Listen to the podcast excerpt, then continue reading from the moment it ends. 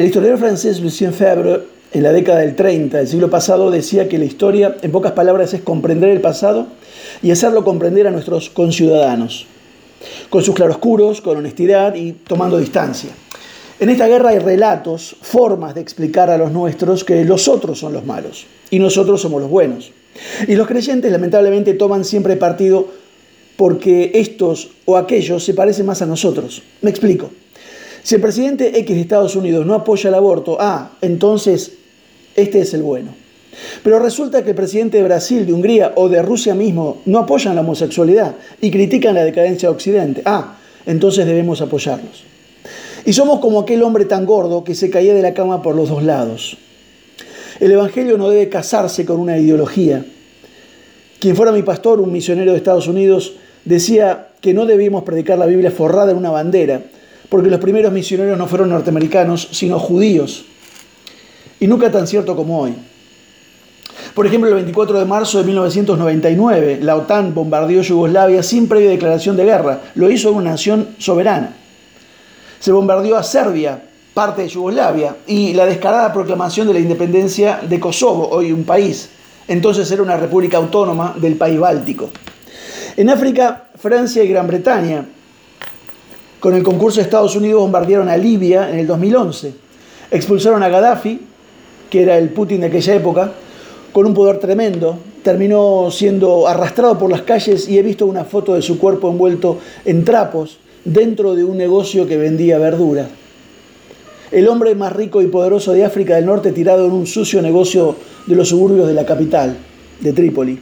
O como cuando Francia y Gran Bretaña bombardearon Siria durante cinco años, con el concurso de 20 países asociados a la OTAN. O como Francia, que mantuvo una guerra durante 14 años en Mali, en África, donde acaba de ser expulsada. Pero Rusia, o Putin, como prefieran, hizo cosas similares a otras provincias de la ex Unión Soviética en 1999, en el año 2008, en el año 2014. Habrán escuchado que Putin llama al presidente de Ucrania nazi. Tiene una explicación y es parte del relato.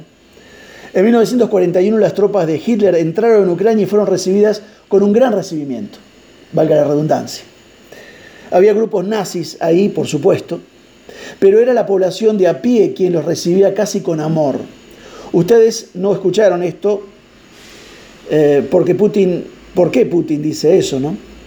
Al menos no lo escuché en las noticias. Putin usa este hecho de la historia como un arma para hablarle a su pueblo que él sabe positivamente que odia a los nazis, porque los nazis entraron en Rusia y también hicieron sus matanzas. Todavía está fresco eso en el pueblo ruso, en su genética. Se enseña en las escuelas. Hay desfiles militares que recuerdan cómo la madre Rusia venció al tirano. Putin usa ese sentimiento para unir a su país contra Occidente, para que vean que la historia sirve y mucho, y si se la manipula bien, crea grandes fanáticos. El pueblo ucraniano los recibió a los nazis con abrazos porque lo tomaron como una liberación de Stalin. José Stalin mató de hambre y literalmente se calcula a 5 millones de ucranianos entre 1932 y 1933, de hambre, literalmente. Otro día se los cuento. Usted también habría recibido a Hitler como un héroe si Stalin fuera su camarada y presidente. En aquella época la gente no sabía nada en Ucrania lo que Hitler estaba haciendo con los judíos en Alemania. No había redes sociales. Por supuesto que Hitler mató judíos también en Ucrania. Entre ellos a los tres abuelos del presidente Zelensky eh, de Ucrania, que es de origen judío. ¿Se comprende? ¿Entienden cómo se usa el relato? Es contar una parte de la historia y esconder la otra. Sería muy loco que el presidente ucraniano fuera nazi habiéndole matado a tres de sus abuelos Hitler. Entre los creyentes veo también como la gente del mundo, que si usted está en contra del perverso capitalismo de Estados Unidos, entonces hay que apoyar a Putin y justificar todo. Putin no es de derecha ni de izquierda, él añora el pasado de Rusia. Es un dictador nacionalista, disfrazado de demócrata que odia a Occidente por todo el mal que sufrió su país luego de la caída del régimen soviético en 1991. Putin adora la Rusia que va desde el año 1630 al año 1618 al año 1916. antes que llegaran los comunistas. Y vemos que los de izquierda latinoamericana, muchos de ellos cristianos anti-yanquis, apoyan a Rusia como si Putin tuviera algo que ver con San Martín, Bolívar, Sucre, Benito Juárez. Como si amara la igualdad y la justicia. Feministas que aplauden a una persona que desprecia el valor eh, feminista de los que lo aplauden. Aún así, los de izquierda, esta izquierda retrógrada, no serán convencidos por usted. Ahora, cuando algún hombre o mujer de izquierda de cierto nivel económico eh, se va de vacaciones, no se va de vacaciones a Vladivostok, sino a Miami.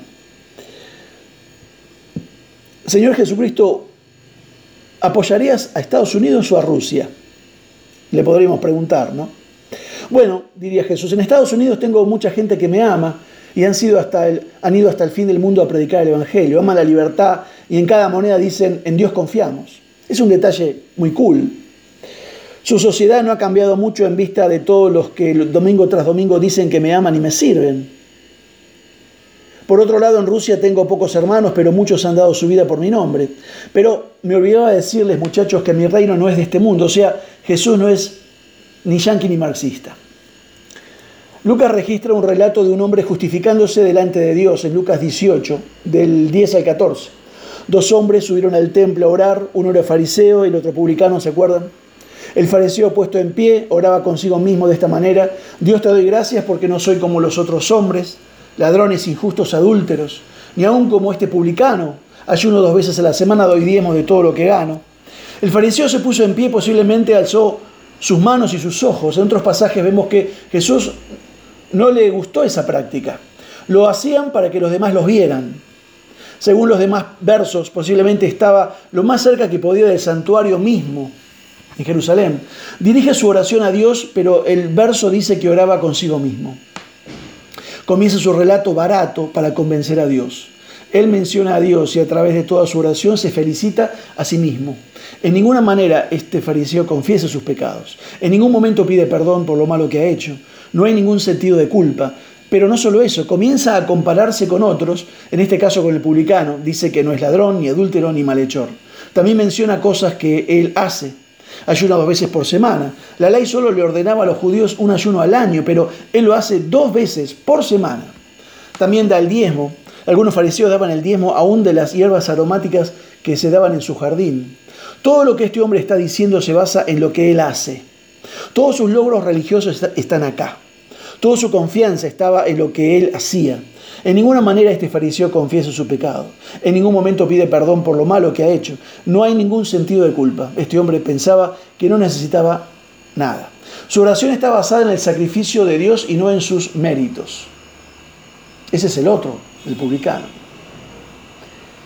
La manera, la única manera en que somos perfectos delante de Dios es esa. La única manera en que somos justificados es mediante el sacrificio de Cristo en la cruz. Y solo se obtiene cuando venimos a Él arrepentidos y humillados como lo hizo el publicano. No hay nada que usted y yo podamos hacer por nuestras propias fuerzas que nos justifique delante de Dios. Pero si venimos a Él en arrepentimiento, Él nos aplica la justicia de Cristo como si fuera la nuestra. La justificación, justificación según Dios no viene al dar una respuesta rápida o al probar nuestra inocencia, proviene del arrepentimiento y de permanecer libre de pecado. Mas el publicano dice, estando lejos, no quería ni aún alzar los ojos al cielo, sino que le golpeaba, se golpeaba el pecho diciendo, Dios, sé propicio a mi pecador. Os digo que éste descendió a su casa justificado antes que el otro, porque cualquiera que se enaltece será humillado y el que se humilla será enaltecido. Que Dios te bendiga.